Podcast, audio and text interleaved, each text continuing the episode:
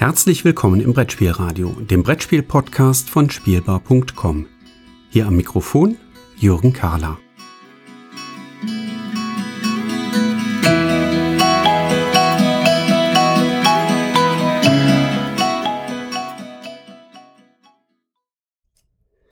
Liebe Zuhörer, herzlich willkommen zurück hier zu einer Episode mit frischen Kinderspielen.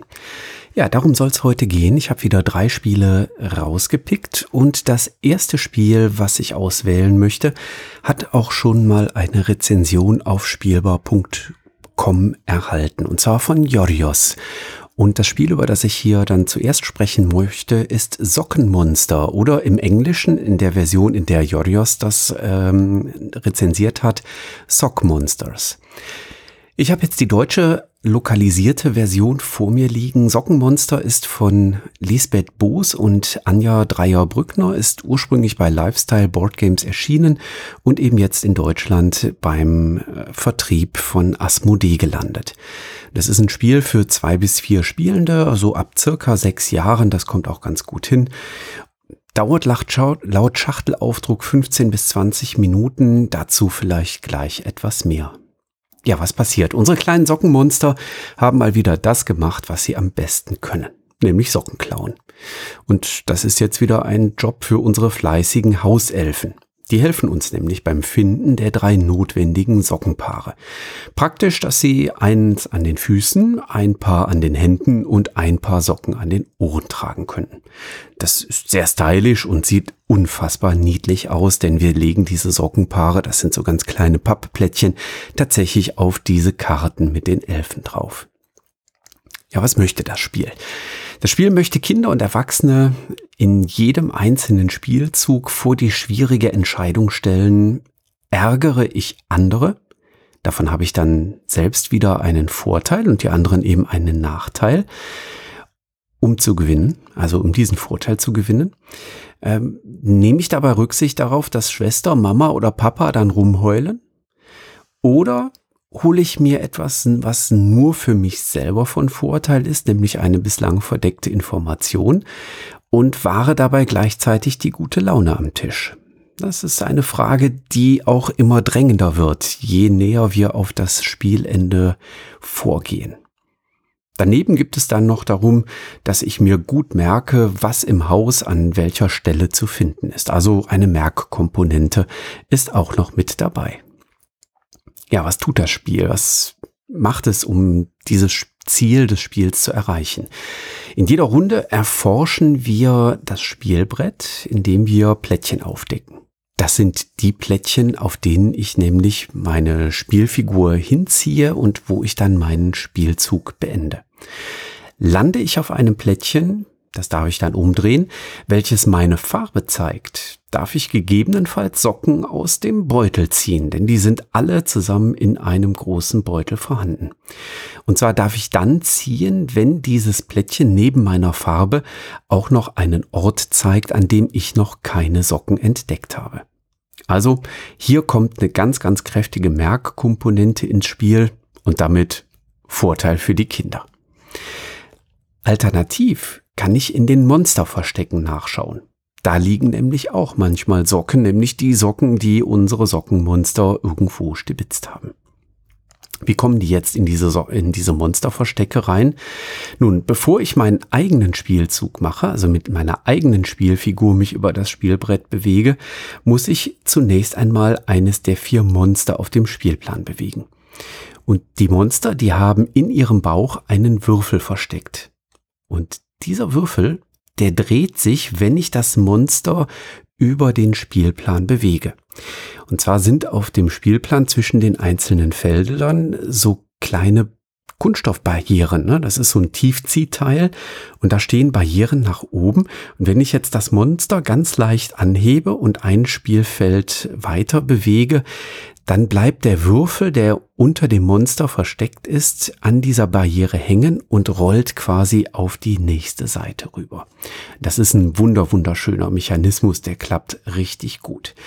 Und wenn das Monster sich dann bewegt hat, dann schaue ich nach. Also ich heb das Monster hoch und dann zeigt dieser Würfel, der unter dem Monster liegt, entweder ein geschlossenes Auge, dann schläft das Monster und ich kann nichts weiter machen.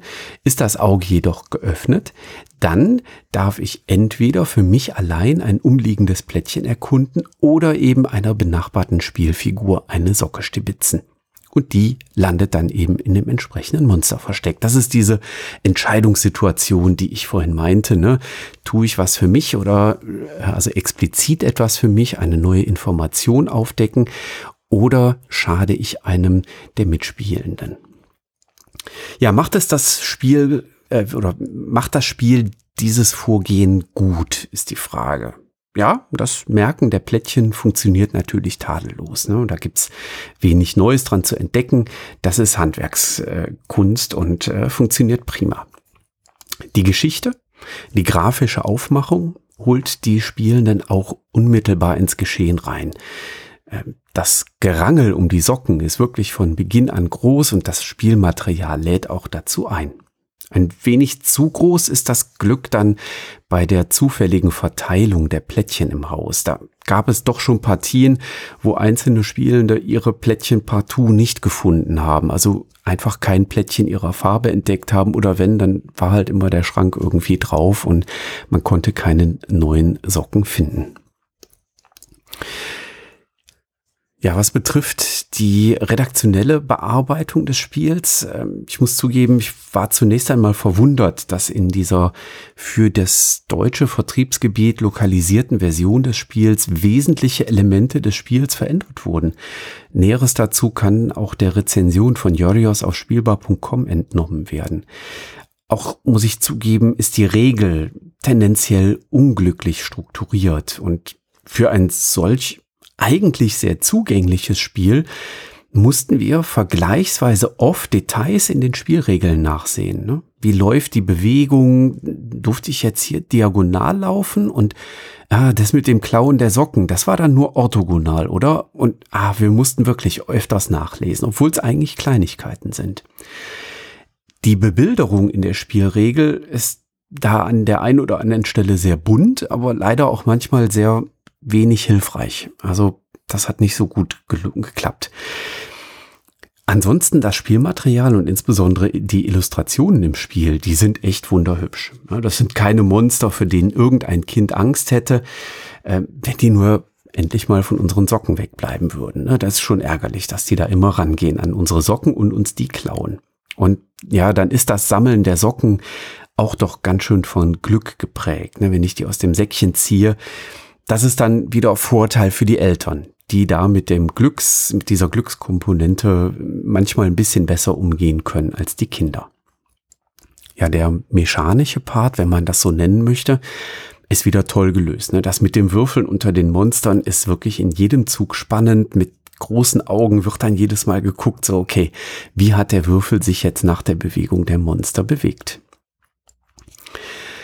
Ja, die Kinder werden bei Sockenmonster mit eben dieser wichtigen Entscheidung in Spielen konfrontiert. Störe ich andere oder gehe ich selbst meinen eigenen Weg voran?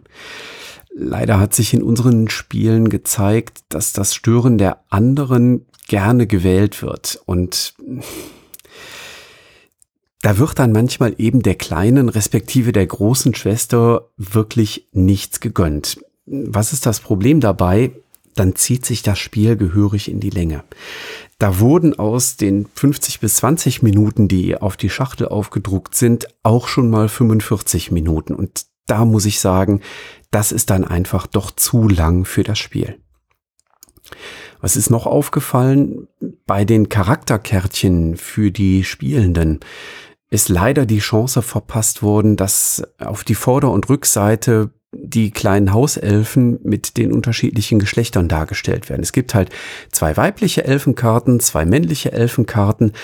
Das wäre eigentlich ein einfaches gewesen, da zu sagen, okay, wir machen die Vorderseite weiblich, die Rückseite männlich und dann vier verschiedene Elfen und zeichnen die da drauf. Das wäre tatsächlich etwas schöner gewesen. So bleibt das Spiel insgesamt, muss ich sagen, tatsächlich hinter seinen Möglichkeiten ähm, zurück. Das da wäre mehr drin gewesen, insbesondere wenn man die Komponenten mit reinnimmt, die Jorios auch in seiner äh, Rezension der, des englischsprachigen äh, ursprünglichen Werkes wunderschön beschreibt. Also, wir hatten bei uns in den Partien wirklich häufig dieses Konkurrenzgebaren und dieses harte, ich klau dem anderen eher eine Socke, als äh, dass ich für mich selber da was spiele. Und das hat dann letztlich leider dazu geführt, dass wir das Spiel gar nicht mehr so häufig auf den Tisch gebracht haben. So niedlich die Sockenmonster auch aussehen und so hübsch die kleinen Elfen, die Hauselfen auch gezeichnet sind. Ja, Sockenmonster erschienen bei Lifestyle Board Games in Deutschland Asmodee. Der Vertrieb für zwei bis vier Spielende ab sechs Jahre, 15 bis 20 Minuten laut Schachtel wir haben eben die Erfahrung gemacht, dass es auch länger dauern kann. Und erdacht haben sich das Lisbeth Boos und Anja Dreier-Brückner. Ja, kommen wir von den einen Monstern direkt zu den nächsten Monstern. Das nächste Spiel, was ich rausgepickt habe für diesen Monat, ist Sticky Cthulhu oder wie auch immer das ausgesprochen wird. Ich muss zugeben, Cthulhu ist so ein Spielthema, was mich so überhaupt nicht anfixt. Hier wunderbar können wir eine Ausweichreaktion zeigen. Denn Sticky Cthulhu gibt's auch als Sticky Chameleon und dann spiele ich eben nicht mit kleinen Monstern, sondern spiele eben die Chamäleonzungen, die dann Insekten einfängt. Äh, das ist also quasi jetzt die Sticky-Reihe. Ja, Sticky Chameleon war von 2017, wenn ich es richtig in Erinnerung habe. Und Sticky Cthulhu ist jetzt neu erschienen. Funktioniert wunderbar mit Kindern genauso, äh, aber spricht dann vielleicht auch die ein oder andere Erwachsenenrunde an. Sticky Cthulhu ist von äh, Theo Rivière und von Cédric Barbet ähm, bei Yellow erschienen, entsprechend in Deutschland bei Hoch im Vertrieb für zwei bis sechs Spielende ab sechs Jahren und dauert so circa 15 Minuten. Ja, und was möchte das Spiel? Spaß generieren, lautes Gejohle am Tisch erzeugen und möchte den ein oder anderen geschickten Flitscher mit einem klebrigen Tentakel provozieren. Und das ist eigentlich so der Kern der Sticky-Spiele. Ja, und wie macht Sticky Cthulhu das jetzt?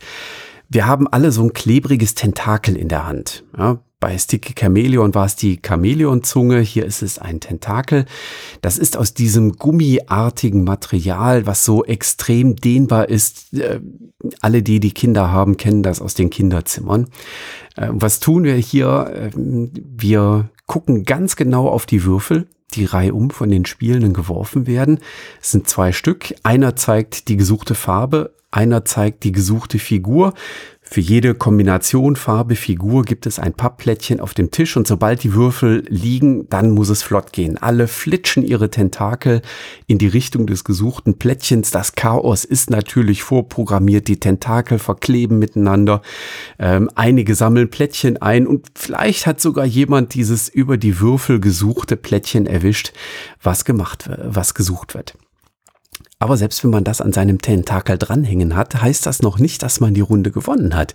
Denn die Runde ist erst beendet, wenn jemand dieses Plättchen, das gesucht ist, von seinem Tentakel abgenommen hat. Das ist der einzige Moment, wo man so ein Plättchen mit der Hand berühren darf und vor sich auf den Tisch gelegt hat. Und bis dahin kann jeder noch versuchen, dieses Plättchen, was gesucht ist, von meinem Tentakel wegzuschießen. Das ist also auch durchaus dann aber tatsächlich eher in den Runden mit Erwachsenen am Tisch.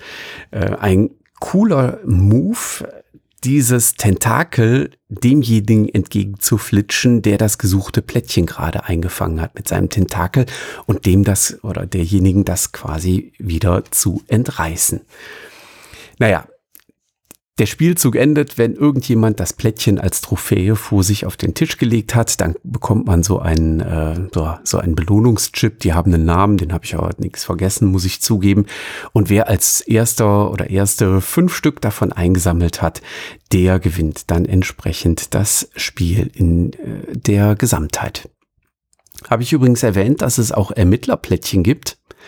Wer die einfängt, nicht gut Denn dann kann man diese Belohnungschips nicht rein, äh, nicht einsammeln und nicht bekommen. Das heißt, die bringen so ein bisschen Würze in die Suppe rein. Ja. Und macht Sticky Tentakel oder Sticky Chameleon das gut? Ja. Die Spiele sind einfach blödsinnig gut, so will ich es mal sagen. Spaß? Check. Lautes Gejohle? Check. Geschickt mit den Tentakeln flitschen? Check. Also alles prima gemacht. Ähm, hätte es dafür seitens der Redaktion eine Cthulhu-Version gebraucht? Ich weiß nicht. Vielleicht wäre Sticky Chameleons auch äh, die kindgeeignetere Version. Die Monster in Sticky Cthulhu sehen jedoch extrem niedlich aus. Das muss man schon sagen und die schrecken auch kein Kind ab. Ähm, und mit der Cthulhu-Variante kommen vielleicht dann auch Erwachsene auf den Geschmack, äh, dieses ja laute, Blödsinn gesteuerte Spiel mitzuspielen. Vielleicht eignet sich das sogar als Trinkspiel. Ne? Und dann spielt man nicht auf fünf Belohnungschips, sondern fünf kurze, die man dann ähm, trinken darf. Ja, die Spielregel ist kurz. Ne? Eine DIN A4-Seite reicht aus für den Kern der Spielregel. Alles andere ist die Beschreibung des Spielmaterials und äh, Auflistung, was so alles in der Schachtel drin ist, ist in einer Minute erklärt. Schön finde ich, es gibt auch noch einen Satz Karten, wo zusätzliche Herausforderungen drauf sind, die man optional hinzunehmen kann. Ne? So Sachen wie, du musst ein Auge zumachen beim Flitschen oder du musst dich einmal um die eigene Achse drehen, bevor du flitschen darfst. Ähm, du musst einen Schritt vom Tisch zurückgehen, äh, um mitzuflitschen. Also so das, was man bei solchen Spielen erwarten dürfte. Ja, Sticky Chameleons war schon eine Gaudi. Cthulhu ist da nicht anders. Cthulhu nervt hier nicht. Ähm, also macht Spaß, ist laut, erlaubt geschicktes Flitschen. Was soll uns vom Spielen abhalten? Sticky Cthulhu, eine Variante von Sticky Chame äh, Chameleon, erdacht von Theo Rivière und Cédric Barbet, erschienen bei Yellow in Deutschland bei Hoch im Vertrieb. Für zwei bis sechs Spielende ab sechs Jahren dauert so circa 15 Minuten. Kommen wir zum dritten Spiel für den Monat Juni hier in den Kinderspielen. Das dritte Spiel ist Fabelwelten. Fabelwelten ist erdacht von Wilfried und Marie Ford, erschienen bei Lifestyle Board Games in Deutschland im Vertrieb von Asmodee, ebenfalls für zwei bis sechs Spielende ab fünf Jahren und dauert circa 20 Minuten eine Partie. Ja, und was möchte Fabelwelten erreichen? Fabelwelten möchte die Kinder zum Erzählen einer Fabel anregen. Und die Illustration in dem Spiel für sich genommen bietet dafür tatsächlich die bestmögliche Basis. Fabelwelten ist für mich das wirklich schönste Spiel des Frühjahres, bezogen auf die Illustrationen. Und nebenbei lernen die Kinder noch, sich für Vorschläge anderer Kinder zu öffnen und nicht nur auf sich selbst und die eigenen Karten zu achten. Ja, und wie will das Spiel jetzt dieses Ziel, das Erzählen der Fabel durch die Kinder erreichen? Naja, das muss ich direkt einschränken, denn ich muss zugeben, letztlich können die Geschichte, die Kinder die Geschichte eben nicht erzählen, sondern sie bekommen die Fabel auf Spielkarten vorgegeben. Das wird Schritt für Schritt vorgelesen. Das heißt, wir brauchen eine gute Leserin oder einen guten Leser in der Runde. Gegebenenfalls sogar Erwachsene, die dann eben dieses Vorlesen übernehmen ja, so eine Geschichte besteht aus äh, sieben Erzählschritten äh, letztlich und in jedem Erzählschritt müssen die Kinder dann eine Entscheidung treffen, welches Tier aus einer Auswahl von Handkarten eine bestimmte Rolle, die dann in dieser Fabel auftaucht, übernehmen soll. Jedes Kind wählt dann eine eigene Handkarte aus. Das ist der eigene Vorschlag, welches Spiel das übernehmen soll. Die werden dann verdeckt gemischt, dann werden die ausgelegt und dann stimmen die Kinder mit Abstimmungsmarken darüber ab, welches Tier denn jetzt wirklich am besten geeignet ist, um eine bestimmte Rolle, zum Beispiel die Rolle des Kapitäns in einer Fabel zu übernehmen. Das wird dann tatsächlich auch noch mit Siegpunkten belohnt. Und äh, ja, genau diese Abstimmung über diese Tiere, welches Tier soll es denn werden, das wurde tatsächlich von den Kindern wirklich ähm, ja mit den Worten, dass es doch irgendwie komisch und ja belanglos ist, beurteilt. Gerade in kleineren Runden, die man natürlich jetzt in der Corona-Zeit üblicherweise bei den Kinderspielen hat, war das wirklich nur ein Schulterzucken. Ähm, das Urteil der Kinder war da sehr eindeutig so nach dem Motto, ja, was, was soll das eigentlich hier mit dem Abstimmen und dem, dieser Punktevergabe für diese Abstimmung? Ne? Die, ich stimme da mit so kleinen Pappmarkern ab und dann lege ich die auf ein Tier, was mir für die Rolle am besten gefällt. Man darf im kompetitiven Spiel nicht für das eigene Tier abstimmen. Also ich muss dann immer bei den anderen äh, Tieren mir eins aussuchen und äh, ja, das fanden die Kinder wirklich ja belanglos und uninteressant. Bleiben also die tollen Fabeln? Hm, nein. Nee, leider auch nicht.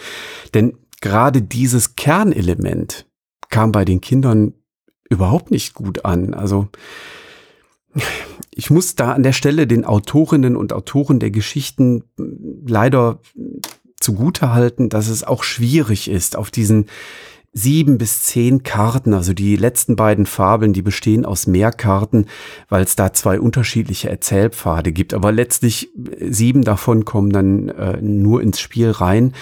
Und sieben Karten ist halt auch extrem kurz, wenn ich darüber eine tolle Geschichte erzählen soll. Die Geschichten brechen am Ende teilweise sehr abrupt ab und dann kommt so eine Knopfhoff-Lösung wo man sich denkt so, aha, okay, was hat das jetzt mit der Geschichte, die vorher auf den sechs Karten davor erzählt wurde, so wirklich zu tun? Das war irgendwie, nee, das hat uns nicht wirklich in die Geschichten reingeholt und insbesondere hat es die Kinder nicht in die Geschichten reingeholt, muss ich zugeben. Ich muss sagen, die redaktionelle Bearbeitung ist, ist grundsätzlich eigentlich gut. Das Spielmaterial ist fantastisch. Also da haben wir wirklich keinen Anlass zur Kritik. Die, die Illustrationen sind das Schönste, was dieses Jahr auf den Spielemarkt gekommen ist, muss man ganz klar sagen. Auch dieses Ringbuch, was dabei ist, jede einzelne Erzählkarte und jeder einzelne Erzählschritt wird in so eine ähm, Geschichtenlasche innerhalb des Ringbuches eingelegt und auch das Tier, was dann in der Abstimmung als siegreiches Tier hervorgegangen ist, wird dann in eine andere Lasche in einem Ringbuch eingelegt. Das ist wunderschön gezeichnet.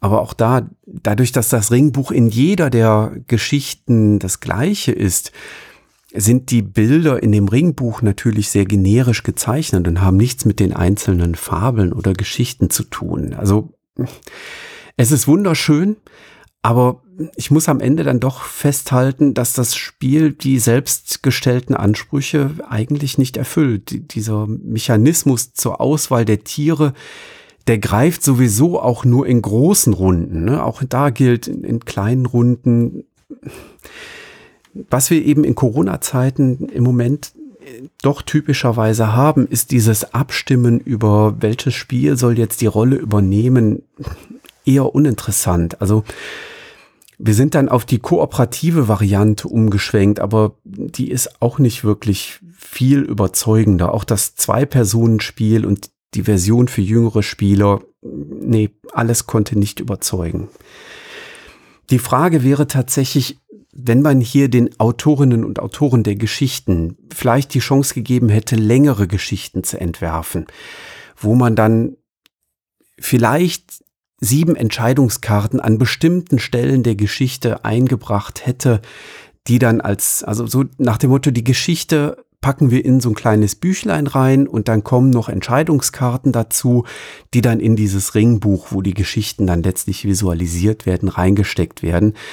Ob damit das vielleicht hätte gerettet werden können, aber letztlich muss man sagen, naja, als Käufer des Spiels gucke ich mir das an, was im Spiel enthalten ist und nee, da ist das Spiel leider völlig durchgefallen bei den Kindern.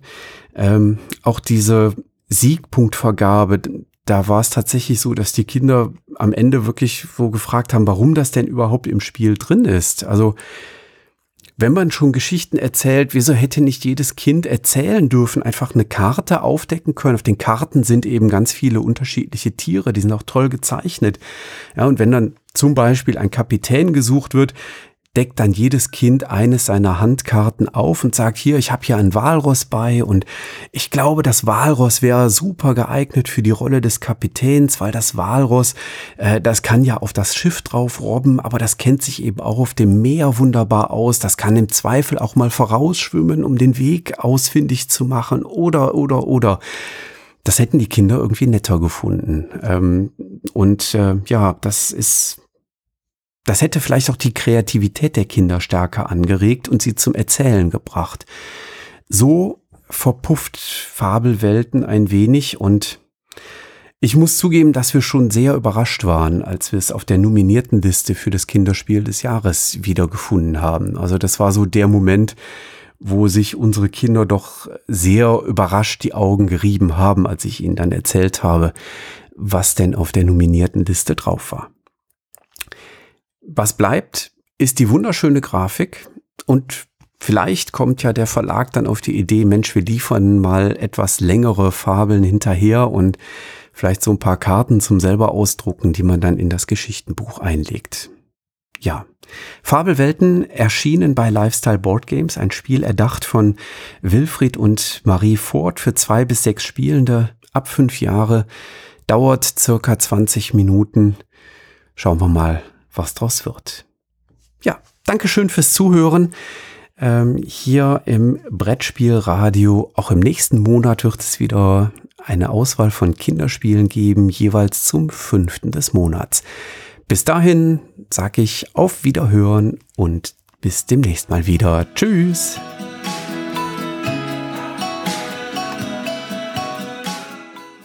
Vielen Dank, dass du diese Episode des Brettspielradios gehört hast. Falls du dich mit mir austauschen möchtest, dann findest du mich auf Twitter unter @spielbar_com. Außerdem gibt es eine tolle Community rund um das Beeple Brettspiel Blogger Netzwerk.